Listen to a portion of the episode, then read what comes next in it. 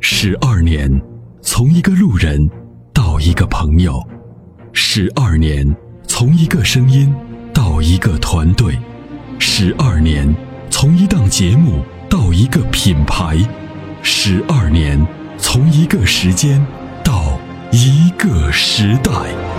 参谋长说车十二年，十二年的坚守，十二年的陪伴，积累、超越、突破、实现，十二年，感谢有你一路相伴，十二年不惧不退，携手并肩，初心不改，砥砺前行。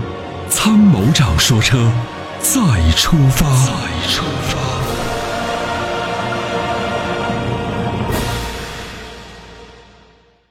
喂，您好。哎，您电好话已经接进来了，有什么样的问题请讲。好，阿波罗好你好，你好。啊！我现在纠结的就是新皇冠和英菲的七零。 Q 7 0是吧？对，哎，是这样啊，你想后面省钱就买皇冠，想后面费点钱就买英菲尼迪，就这样。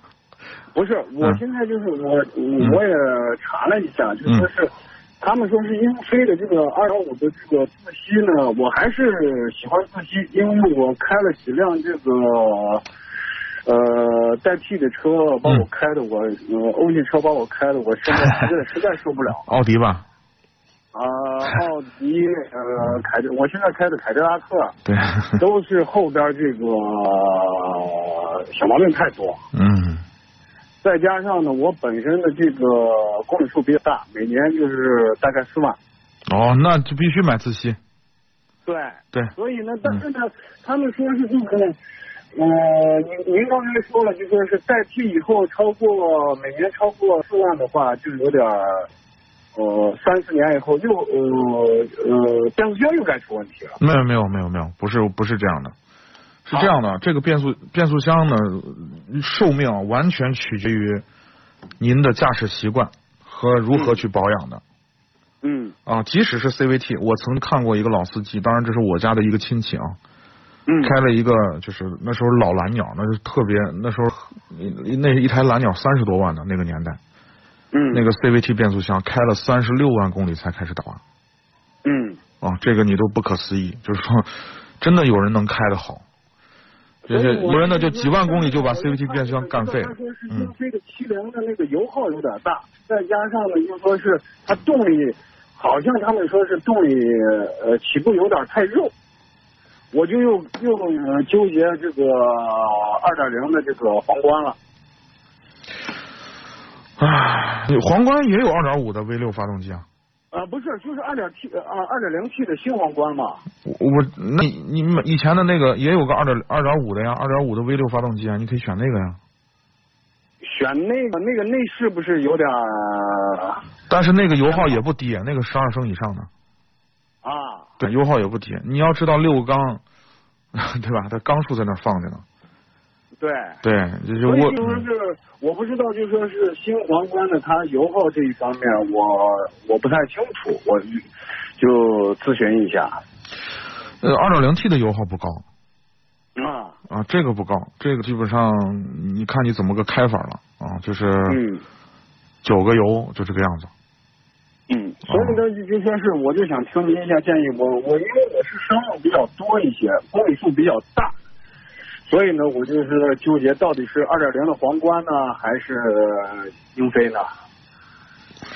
嗯，后期的费用不是问题吧？呃，后期费用倒不是倒不是太大的问题。我要跟你说啊，英菲尼迪的售后服务很贵，跟奔驰一个价，这个你能接受吗？ 嗯，那就是那就有点有点高了。 还是有点高啊。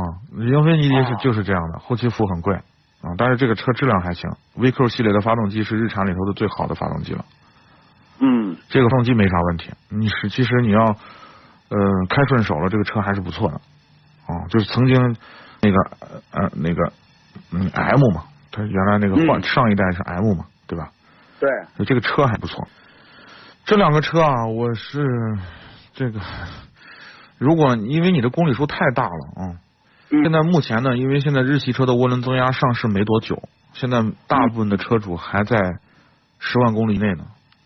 嗯以我们的经验呢，不管是什么样的涡轮增压器、增压的车型，公里数大了，都可能会机油消耗量增大。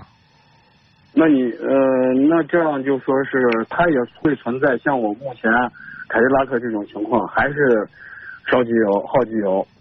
呃，我觉得这是迟早的事儿。为什么呢？就是因为它是尾气涡轮废气的物驱动的，这个高温问题谁也解决不了。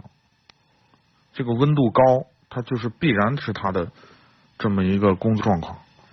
那么这么高的温度，又那么高的转速，十几十十几万转、二十几万转，嗯对吧？它又要它又要这么这么高速的转，时间长了，公里数大了，它怎么可能不出问题？我就觉得你质量再好，它只是说可能推迟延缓，对吧？但是迟早的事儿，因为你每年公里数实在太大了，那已经超出了平常家用车的人的可能一两倍、三倍。那么在这种情况下，我还是倾向于让您去买自吸的发动机。我是想买自吸，因为这个就说是呃，我对这个涡轮增压，因为前面我开过帕萨特，对第一代帕萨特，那我最后都把我整的都头都疼了。但是好在于什么呢？就是这个德系车的后期的小毛病，就除了涡就是烧机油这个问题啊，其他的嗯呃就是其他的也有问题。这嗯这个日系车呢，相对来说呢，就是其他的，尤其是电电子的部分，它不容易出问题，就小毛病是很少。对，就好在这儿，嗯我就想，因为我这公用的比较多一些，我就想一个是耐倒，你就别让我一身为这些小毛病嗯对，呃呃去烦心，嗯，所以我才选日系的，就是说最好是自吸的。对，我就拿不定主意。呃，刚好这个新皇冠出来了呢，说是它，呃，比较偏年轻化一点儿，我就想咨询咨询你，就给我参考参考。反正现在就是这么个情况。我给您这两个车，反正就是英菲尼迪的售后服务贵，嗯发动机是不错那的我，嗯那我就明白了。那我再再问多问一句，嗯。这个新皇冠它是不是和呃这个两百呃二二点零 T 和那个雷克萨斯的 GS 两百 T 它是完全一个平台吗？不是，不全是，不是，不是，不是的不，这两个不是平台，不是一个平台的，就那个呃，我我怎么看网上他说是这两个完全是一个，都是用的那个八 AR 发动机。发动机是一样的，但是不一定是一个平台的。现在是这样啊，因为我，嗯呃，这些这些车呢是这样的，呃，你像呃这个车很多车企，它是为了降低的这个成本，它肯定很多平台都是共享的。嗯我们呢，一般呢，就是绝大多数的听友会就是有这么一个误区，就是认为呢，相同尺寸的，或者说，嗯呃，大小一样的是一个平台上的东西，嗯或者说一个动力总成的是一个东西，一个平台上的东西。嗯但现在并不是这样。呃，我给你举个简单的例子啊，那个途昂，大众的途昂你知道吧？那么大个儿，对，你知道它的平台是谁的车的平台吗？我不知道高尔夫啊，高尔夫的平 台。是吧？你都听你都笑了， 哼这两个是同平台的，你你能可你能想到一块儿吗？联想都不到一块儿。是啊是啊哦，就是呃这两个，这技术上肯定共享了很多东西啊。具体是嗯不是一个平台的，我回头去看一看。因为嗯因为它给的数据非常非常接近，就说是那就很有可能一个是，嗯，一个是你像呃新皇冠它给的是二三五，那个给的是二四零，对，然后呢就包括他说的变速箱都是什么那个就。呃是雷克萨斯跟那个丰田上共享了很多东西都是一样的。嗯，对，对那么我就现在就有就又有一个问题想想问你，假如就说是英呃英菲的就后期的费用相对高一些，我稍微把价格往上提升一些，我我去搞这个 GS 三百怎么样？可以啊，就说是这个的后期费用是不是呃比英菲七零呢？呃，它俩比较的后期费用这个是这样，英菲尼迪不是四年十万公里吗？啊，四年十万公里你不是不用掏钱吗？对但是你十万公里肯定是先到，因为你每年开的公里数很大，对不对？对对对对对，也就是说，你可能两年半、两年多左右，你总上就到十万公里了。那么对两年之后，你就得自己掏钱了。那么，但是就是说，雷克萨斯的综合质量就是后面你省钱的最有强有力的保证。那么，如果它质量好，你少花的精力花的钱就少。那么从整个的这个豪华车的市场口碑来讲，雷克萨斯是可以的，你可以信赖的，算是哦，那我就明白了。是这样的一个车，嗯。好好好，那我就明白了。但是我建议你还是去考虑那个，要不然你就去，要不你就，要不你就多点钱去买那个混动。呃，英英菲七零的那个混动，是的，你去买那个混动那个，那个混动那呢， 你就有一个，你不用担心了，因为啥呢？你的这个公里数大了，它反而可能还给你带来很多的经济以往，就是省油，能给你省不少钱。对，它的技术也很很成熟。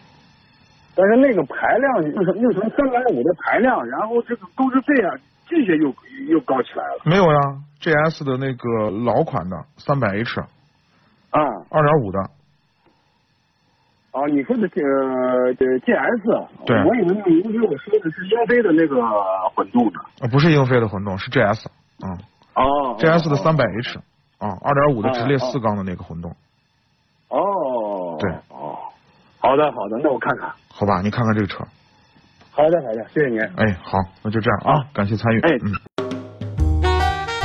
你会因为味道而喜欢上一个人吗？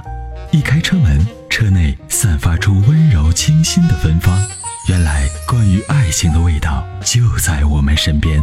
Rock 玩味香薰，让女神下一秒彻底爱上你的车。微信关注“参谋长说车”车友俱乐部，回复“香薰”即可购买。